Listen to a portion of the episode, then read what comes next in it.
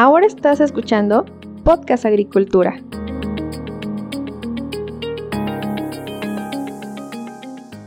Hola a todos, me da mucho gusto saludarlos nuevamente.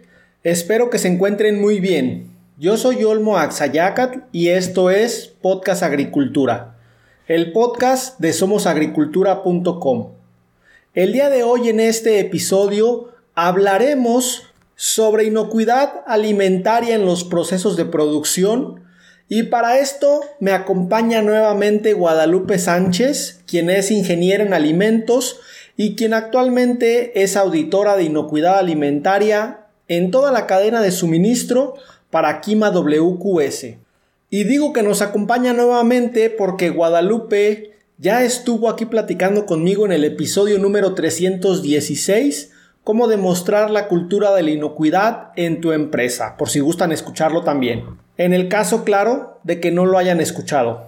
Pero antes de pasar a la entrevista que le realicé a Guadalupe, quiero enviar algunos saludos. En primer lugar, a Guadalupe Buenabat, una muy buena amiga del propedéutico número uno de la Universidad Autónoma Chapingo, hace ya varios años y quien actualmente es responsable de la maestría en agricultura sustentable y de precisión en la Universidad Tecnológica de Tehuacán.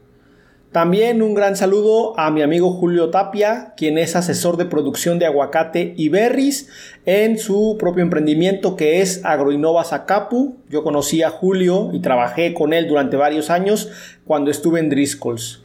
Y por último, pero no menos importante, un gran saludo a la ingeniera Brenda Ponce, quien actualmente es gerente de certificaciones de inocuidad alimentaria en Normex. Y de hecho, pues Brenda ya ha estado con nosotros por aquí en algunas ocasiones hablándonos justamente sobre temas relacionados con inocuidad alimentaria. Ahora sí, pasemos a la entrevista.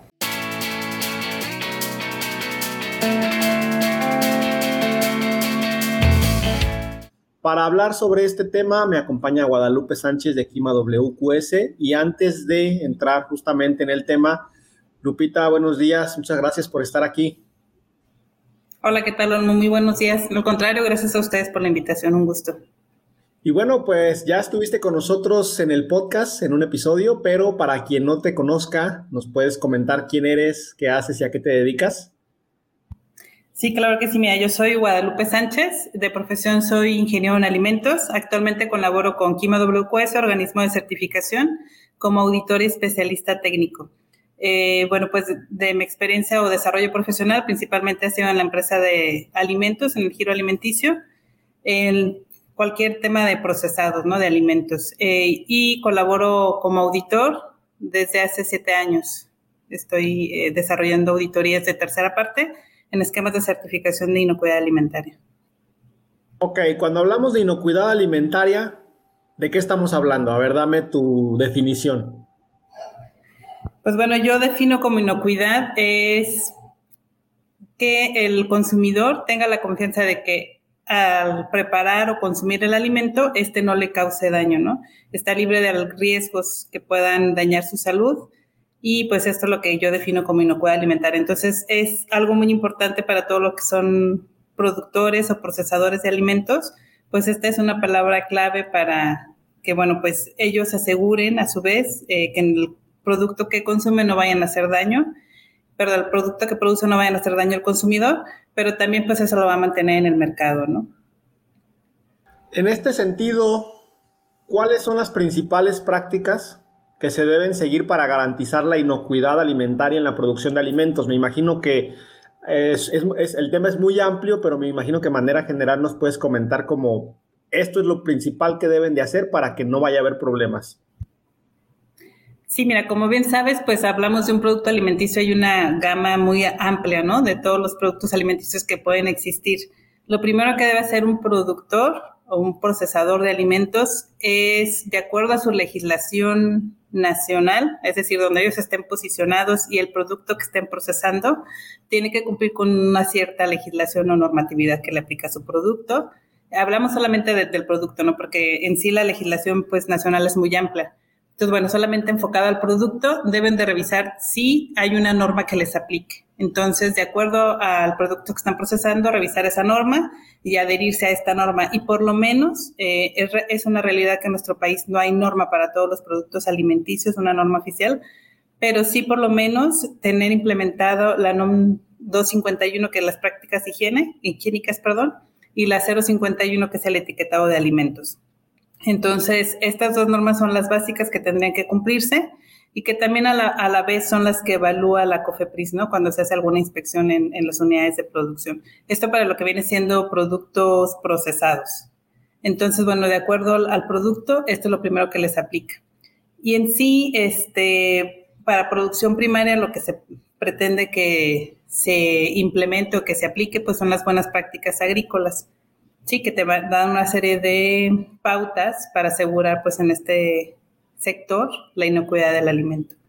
Entonces, bueno, estas, ah, esto sería lo básico, ¿no? Ya de ahí parten otras áreas que se tendrían que estar revisando, evaluando los riesgos que están en cada una de estas áreas y así poder implementar medidas de control para asegurar la inocuidad del alimento. Estamos hablando de una producción primaria, pues la fertilización del cultivo, el riego, el tema de aplicación de plaguicidas, todo esto pues debe estar controlado, revisar en, estas áreas de del procesamiento cuáles son los riesgos o los peligros que tengo más bien implícitos en el proceso y posterior pues aplicar medidas de control.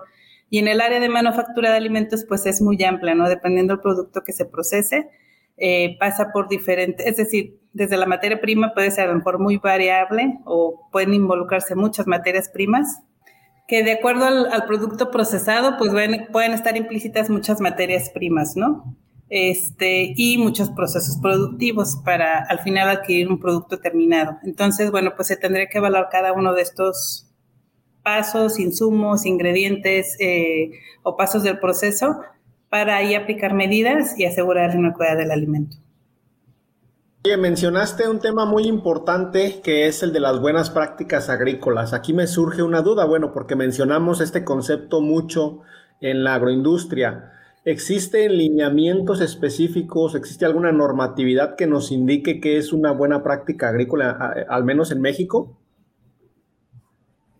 Aquí en nuestro país no existe como tal. Hay un eh, esquema, el Sistema de Reducción de Riesgos de Contaminación, que lo tiene implementando el SENACICA, este esquema es em, voluntario, solamente es obligatorio para algunos cultivos, como lo que es el tomate y la papaya, este, pero de ahí en fuera realmente no es obligatorio.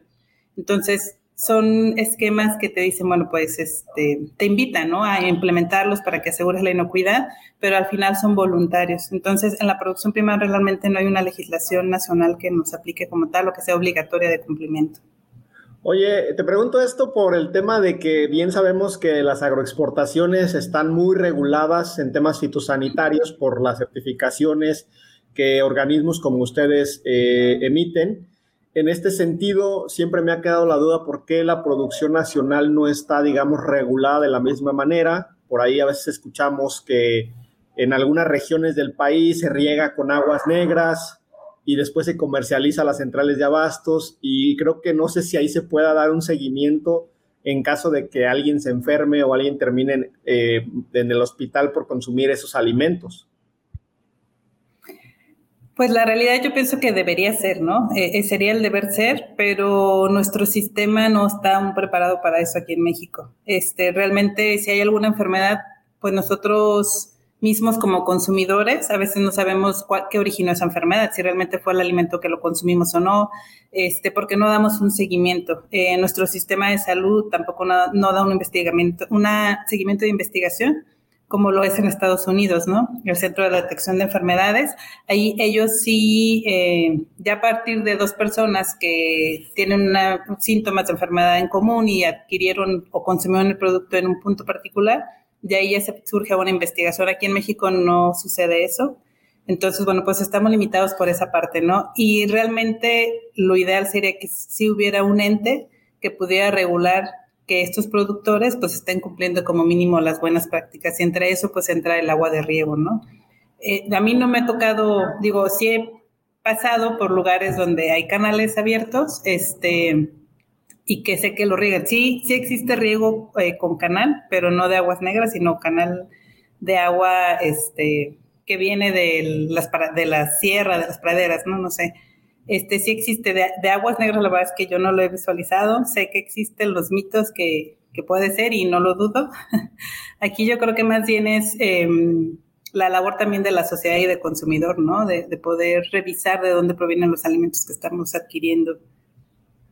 Sin duda, tienes toda la razón. Bueno, y cuando hablamos de inocuidad alimentaria es porque hay peligros alimentarios. ¿Cuáles serían estos principales peligros que pueden afectar a la, salud humana, a la seguridad de los alimentos y cómo se pueden evitar? Sí, eh, hay ciertos peligros. Nosotros los catalogamos en inocuidad alimentaria como peligros físicos, químicos y microbiológicos. Entonces, dependiendo, como te decía, el producto procesado, el producto, la materia prima, el ingrediente, este, vienen ciertos peligros, unos que ya están implícitos en la materia prima, es decir, están normalmente, ¿no? Como la leche, por ejemplo, recién ordeñada, pues sabemos por su procedencia que trae cierta carga microbiana. Y también, bueno, peligros físicos tal vez, este, o peligros químicos, dependiendo, ¿no? Este, entonces, bueno, dependiendo el, origen de la materia prima, existen, o el procesamiento, existen peligros que se pueden estar presentes o que intencionalmente o que eh, sin, sin, querer, bueno, pues pueden llegar a ser una contaminación cruzada e introducirse esos peligros a nuestro alimento. Estos peligros, bueno, pues existen, se tienen que evaluar de acuerdo, como te decía, la materia prima, el procesamiento y se tiene que, sobre todo lo que se tiene que evaluar es el riesgo de estos peligros. ¿A qué le llamamos riesgos? Pues cuando existe un peligro es la probabilidad de que este peligro esté presente y la severidad. Es decir, si el peligro está presente, ¿qué tanto daño me puede causar? ¿Sí? Eh, no es lo mismo, por ejemplo, hablar de un peligro químico tal vez que un peligro microbiológico. Sabemos que los microbiológicos, bueno, pues pueden actuar en nuestro organismo y llevarnos hasta la muerte en poco tiempo, hasta a lo mejor tres días, ¿no? Y un peligro químico a lo mejor puede ser acumulativo en nuestro organismo y este sí nos puede causar daños a la salud, pero en un tiempo prolongado, por así decirlo. Entonces la severidad es menor a comparación de un microbiológico. Evalúa esta, esta severidad y esta probabilidad para evaluar el riesgo de los peligros que puedan existir en nuestro proceso o en nuestra materia prima. Eh, es... Adelante. Sí, es indispensable, te digo, bueno, pues conocer muy bien el, proceso, el proceso, ¿no? Para el proceso productivo que nos va a llevar a tener el producto terminado, para así poder evaluar pues todos los peligros que puedan presentarse en el procesamiento y poder aplicar las medidas y este, pues poder controlar esos peligros o esos riesgos de los que estamos hablando. Qué bueno que mencionaste el tema de procesos, porque me interesa saber Quima WQS, ¿dónde entra dentro de todo el proceso agroalimentario para garantizar la inocuidad de los alimentos, o en este caso de los alimentos producidos en campo. ¿Dónde entran ustedes? ¿Cuál es el rol que juegan? Y eh, justamente, ¿qué es lo que ofrecen ustedes a los agricultores o a la agroindustria? Sí, mira, nosotros como Quima WQS, este, primero, bueno, pues somos un organismo de certificación, ¿no? Eh, nosotros vamos y evaluamos que los productores, los procesadores de alimentos, pues cumplan con ciertos lineamientos de algunos esquemas específicos de verificación de certificación de inocuidad alimentaria. Entonces, este, hay auditores que son expertos técnicos, dependiendo del sector alimenticio, es decir, hay auditores para producción primaria, hay auditores para manufactura de alimentos, y en manufactura de, alimentos hablamos de una gama muy amplia de procesamiento. Entonces, hay auditores especialistas en cada uno de los sectores para poder evaluar pues el grado de cumplimiento de estos requisitos. Al final son requisitos de esquemas de certificación que son de, de carácter voluntario, pero si bien este pues cada vez se vuelve más exigente, ¿no? La cadena de suministro. Es decir, para poder yo posicionar o vender mi producto, ya no solamente es pues que sea de buena calidad o que sea este de un precio justo, etcétera, sino más bien pues ya tenemos que garantizar esta inocuidad. Entonces, bueno, los clientes a su vez se ponen más estrictos y le solicitan a los productores, a los procesadores de alimentos, pues que cumplan con ciertos lineamientos. Entre estos está pues los esquemas de certificación de inocuidad alimentaria, ¿no? Excelente, interesante esto que nos comentas. ¿Y dónde, y, más bien, cuál es el papel entonces, en este caso, de los agricultores o productores para garantizar la inocuidad alimentaria? Tú ya nos dijiste hoy en México, a lo mejor para el mercado nacional, son esquemas voluntarios como el de buenas prácticas agrícolas. ¿Qué tanta, nos puedes comentar, pues digamos, al ser voluntarios, qué tanta adhesión hay por parte de, los agricultores con los que tú has tenido contacto? ¿Realmente es algo que, que están trabajando o no es algo que están trabajando? ¿Qué nos puedes comentar al respecto? Sí, mira, cada vez hay más conciencia, esa es una realidad, cada, sea porque es un requerimiento del cliente o porque estamos conscientes que es una necesidad, ¿no? Eh, para poder seguir con un negocio, pues hay que, hay que asegurar este, que estamos haciendo las cosas correctamente. Y entre esas, pues es asegurar la inocuidad del producto. Si no, no la tuviéramos, pues el producto simplemente hay un brote o hay un problema involucrado en nuestro proceso o nuestro producto y pues tendríamos que hacer un retiro de producto del mercado, que eso es pues carísimo y eso pues va a repercutir, ¿no? En, en el seguimiento del, del negocio.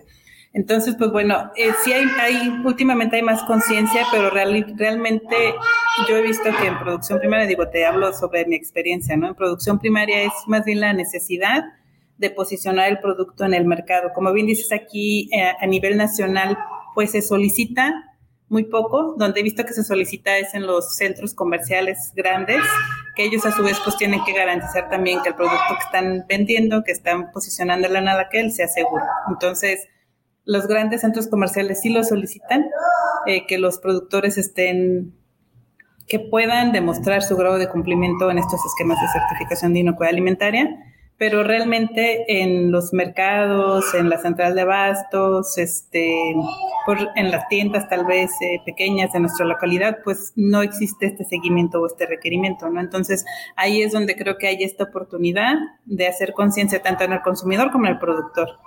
Y en mi experiencia te puedo decir que en lo que viene siendo la producción o el procesamiento de alimentos ya manufacturados, pues desde hace muchos años ya existe esta concientización, ¿no? Entonces realmente ahí sí te puedo decir que no es solamente, eh, sí es voluntario un esquema de certificación, pero ellos están conscientes que eh, pues deben de cumplirlo, ¿no? Para asegurar pues el negocio. Entonces, creo que hay más conciencia, más seguimiento y también en estos esquemas de certificación de inocuidad alimentaria que están enfocados para lo que viene siendo el procesamiento de alimentos, pues a mi parecer creo que ellos están, son más exigentes estos esquemas de certificación. Eh, abarcan más requerimientos o les aplica más requerimientos que a una... Eh, producción agropecuaria o agrícola. Eh, les aplica más requerimientos y están alineados desde hace mucho más tiempo. Este, si bien todos están avalados por la Iniciativa Global Alimentaria o el GFCI, este, creo yo desde mi experiencia que la manufactura de alimentos, los requerimientos que actualmente están homologados desde hace mucho tiempo atrás, ya los venían ya, ya estaban dentro ¿no? de los requerimientos que deberían de verificarse y cumplir, implementarse en, en los procesos productivos. Espero que el tema del día de hoy te esté resultando interesante. Brevemente te comento que este episodio está patrocinado por mi lista semanal de noticias agrícolas, la cual envío por correo todos los lunes a las 10 de la mañana y a través de la cual comparto las noticias que, desde mi punto de vista, son las más relevantes del sector. Suscríbete gratis a mi lista de correo en somosagricultura.com diagonal noticias.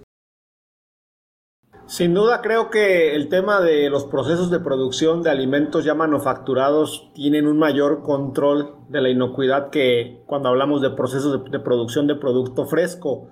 En este sentido, en el caso del producto fresco, ¿Cómo se monitorea la, inocuidad? O sea, ¿cuál es el sistema que se aplica para decir este alimento es inocuo, este alimento puede ser un riesgo? Como te decía, pues se evalúan los peligros, ¿no? Eh, en los peligros de acuerdo a tu proceso. Ah, es decir, no es lo mismo, por ejemplo, o no va a tener el mismo riesgo un agricultor que a lo mejor incorpora su cultivo una fertilización, por ejemplo, de estiércol de estiércol animal, ¿no? A un productor que la fertilización es por productos químicos sintéticos. Entonces ahí el riesgo es diferente. Entonces es adecuado todo lo, toda un sistema de gestión de inocuidad alimentaria se tiene que adecuar a cada unidad de producción, porque puede haber variaciones desde el cultivo o las etapas de proceso, los insumos que se adquieren o que se, que se implementan para poder hacer la producción ¿no? del cultivo. Entonces, este es un caso que te digo, un ejemplo. Eh, no es lo mismo aplicar estiércol animal que eh, producto sintético. A lo mejor el estiércol animal, pues sabemos que trae carga microbiana que debió haber sido tratada previamente para poder incorporarse al cultivo. Entonces, ahí para garantizar bueno, que ya no estén disponibles o viables los microorganismos, ¿no? Y en, en una fertilización química, pues ahí se tiene que asegurar que eh, estos productos no tengan a lo mejor metales pesados, que es lo que podrían incorporarse como peligro. Entonces estamos hablando de diferentes, estamos hablando de un mismo proceso, que es la fertilización del suelo, pero por diferentes mecanismos y los, estos diferentes mecanismos pues tienen diferentes peligros. Entonces en sí lo que se tienen que hacer y todos tienen que, implementar en cualquier em, sector, ya sea sector primario, agropecuario, agrícola o sector eh, manufacturero de alimentos, tiene que hacer un análisis de riesgos.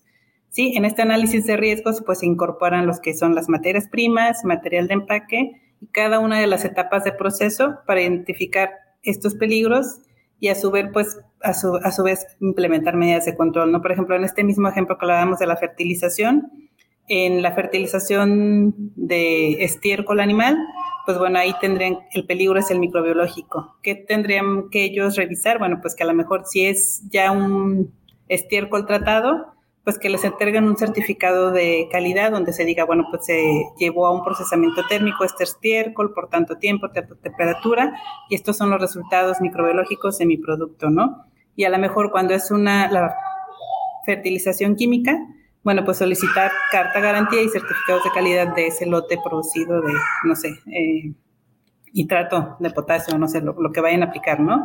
Y asegurar que esté libre de, este, de metales pesados, porque ese sería el riesgo. Entonces, de acuerdo, te digo, este, el producto, el proceso, pues va a variar, ¿no? Entonces, sí es necesario que las personas que estén involucradas en evaluar estos peligros o, hacer este análisis de riesgos, pues tengan conocimiento de los procesos, tengan conocimientos en la inocuidad alimentaria. Y pues lo ideal sería que se haga por un equipo multidisciplinario, ¿no? Donde muchas personas o varias personas en la empresa con diferentes posiciones o diferentes responsabilidades puedan desarrollarlo y poder identificar todos los peligros que sean posibles o que se tengan ya un historial de que pueden estar ahí presentes y en conjunto pueden evaluar y pues hacer más robusto y más eficiente pues este análisis.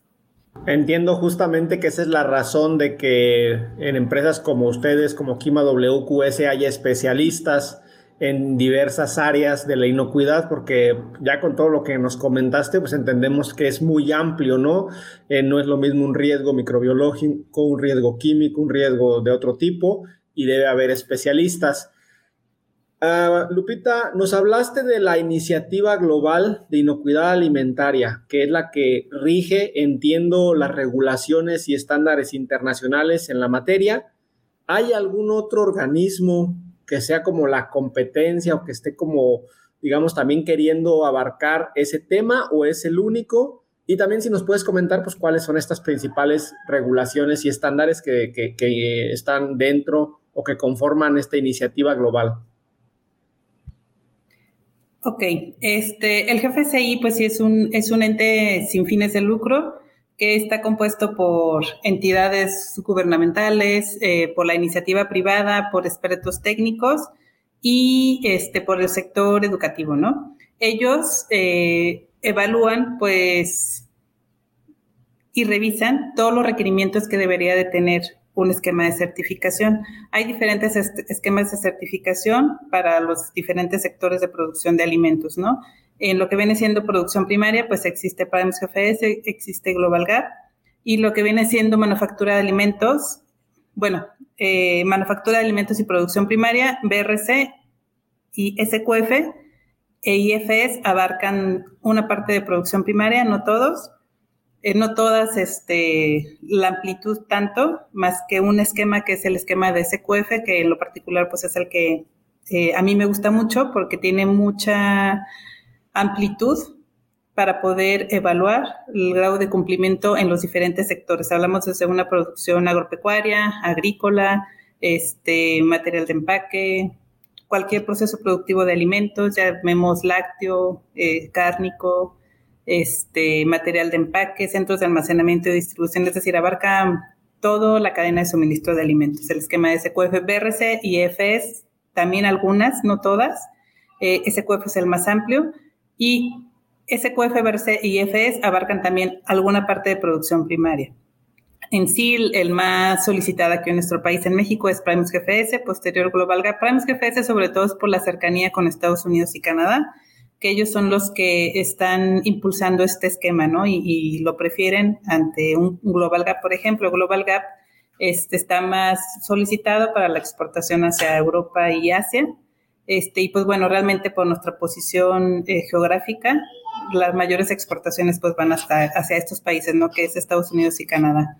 Y en el esquema de manufactura este, existe, como te decía, SQF, BRC y FS. SQF es el más solicitado para Estados Unidos y Canadá. Entonces, bueno, de estos tres es el más eh, solicitado aquí en nuestro país. Y me decía si había otro, otro como tipo competencia.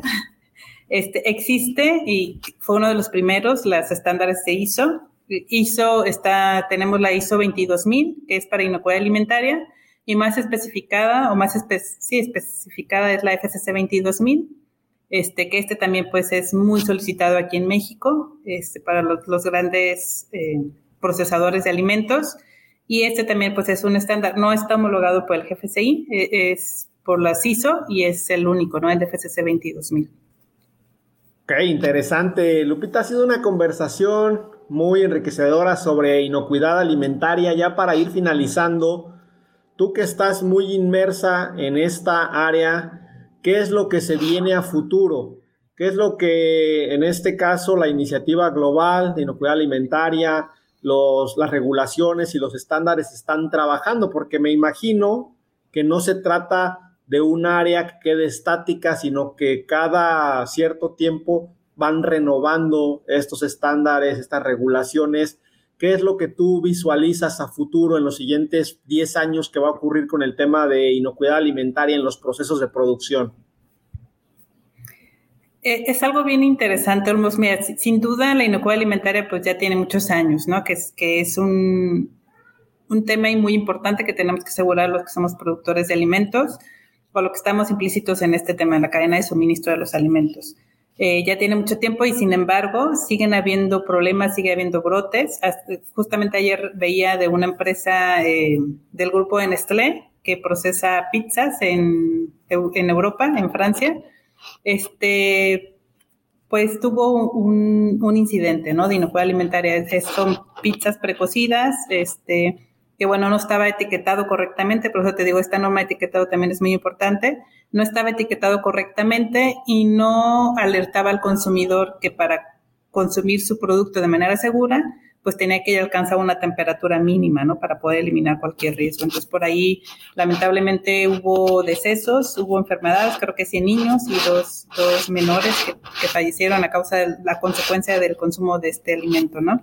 Entonces, a pesar de que ya hay tantos años atrás de historia, siguen habiendo y empresas grandísimas, eh, muy reconocidas y que sin duda tienen sistemas de gestión de inocuidad alimentaria muy robustos y eficaces, siguen presentándose, ¿no? Entonces, eh, a pesar de eso, bueno, pues lo más nuevo en, esquemas de certificación se habla de la cultura de inocuidad. Es lo más nuevo, pero no tan nuevo. Estamos hablando del 2015 para acá, ¿no? Ok. Eh, la cultura de inocuidad alimentaria esta cultura de inocuidad alimentaria te dice, bueno, pues que siempre los hábitos se deben de mantener, que todas las personas o los actores en un proceso, en una fábrica, desde la alta gerencia hasta la persona que nos recibe en la recepción, ¿no? Deben de conocer o deben de estar comprometidos con los valores, con la misión y la visión de la empresa, que sin duda, pues entre ellas está la inocuidad alimentaria.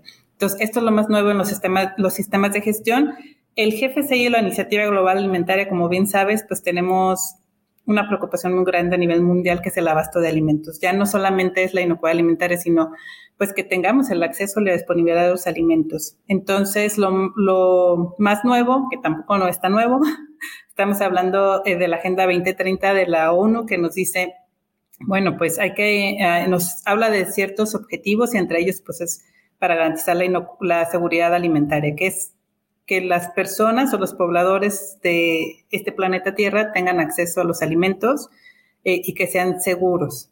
Entonces, esas son las tendencias. Lo más nuevo es la sustentabilidad de los procesos. ¿Cómo nosotros vamos a garantizar pues que tengan acceso a estos alimentos? ¿Cómo vamos a garantizar que tú sabes para que un, un, alimento sea producido pues se requieren muchos recursos, ¿no? Entre ellos pues son los recursos naturales, los recursos energéticos, el agua. Este, entonces, las tendencias son hasta esto. ¿Cómo, ¿Cómo podemos asegurar nuestros procesos? Sí, garantizando la calidad y inocuidad del alimento, pero también garantizando que los procesos que estamos realizando pues eh, sean los más eficaces utilizando lo mínimo de recursos para garantizar pues esta sostenibilidad, ¿no? Entonces, pues bueno, esto creo que apenas están, algunos esquemas de certificación ya sacaron, o algunas marcas, por así decirlo, ya, ya sacaron algún esquema de certificación en sustentabilidad. Eh, esto, la GFCI ahora pues está revisando cómo lo puede implementar, si lo va a adicionar con inocuidad alimentaria o va a ser un tema de evaluación independiente, ¿no?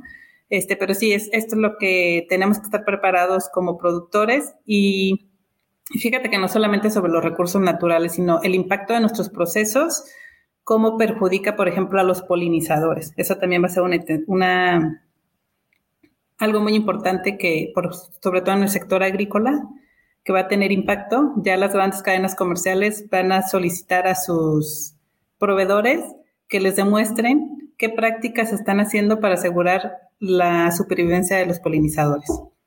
Entonces, ese es un tema bien importante que creo que es esencial y que creo que, pues sí, va, a mover muchas cosas en la producción primaria, pero creo que es algo importante y esencial que tendremos que estar visualizando ya qué prácticas tendremos que hacer, ¿no? Disminuir nuestra aplicación de plaguicidas o qué tipo de plaguicidas estamos utilizando o si nos podemos ir hacia una producción orgánica. Digo, es, yo sé que hay muchos temas inversos en estos que se pueden contraponer, eh, pero tendríamos que revisar. Este, hay un gran reto eh, en la industria agrícola de cómo poder hacer, ¿no? Para asegurar, pues, la seguridad alimentaria, que los alimentos estén disponibles, que sean inocuos, pero también que nuestros procesos sean seguros hacia el medio ambiente, utilizando los recursos mínimos que se requieran pues bastante interesante lo que se viene para el área de la inocuidad alimentaria en los procesos de producción, tanto en la producción primaria como en alimentos ya, digamos, este, industrializados. ¿Algún comentario final que quieras compartir con la audiencia? Em, pues sobre todo, este, creo que ser conciencia, ¿no? Ser conscientes de lo que estamos consumiendo, cómo lo consumimos, dónde lo elegimos este, eh, adquirir.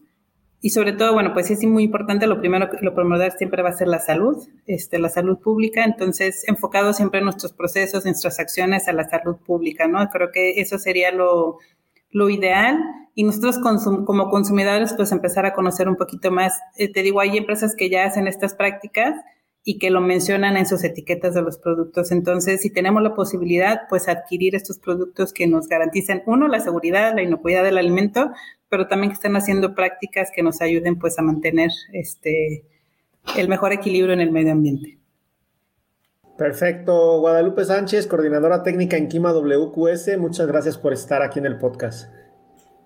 Te agradezco mucho por el espacio y el tiempo. Muchas gracias por la invitación.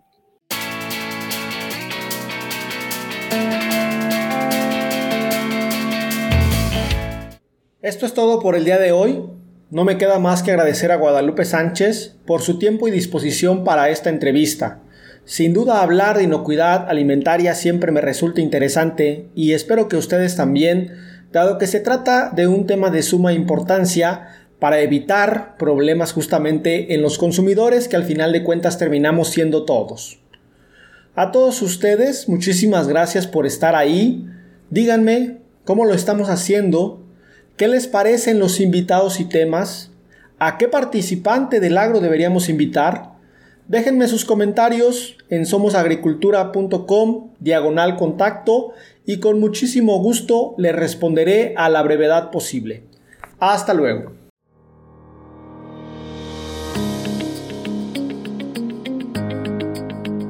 Hemos llegado al final de este episodio. Muchas gracias por escuchar Podcast Agricultura.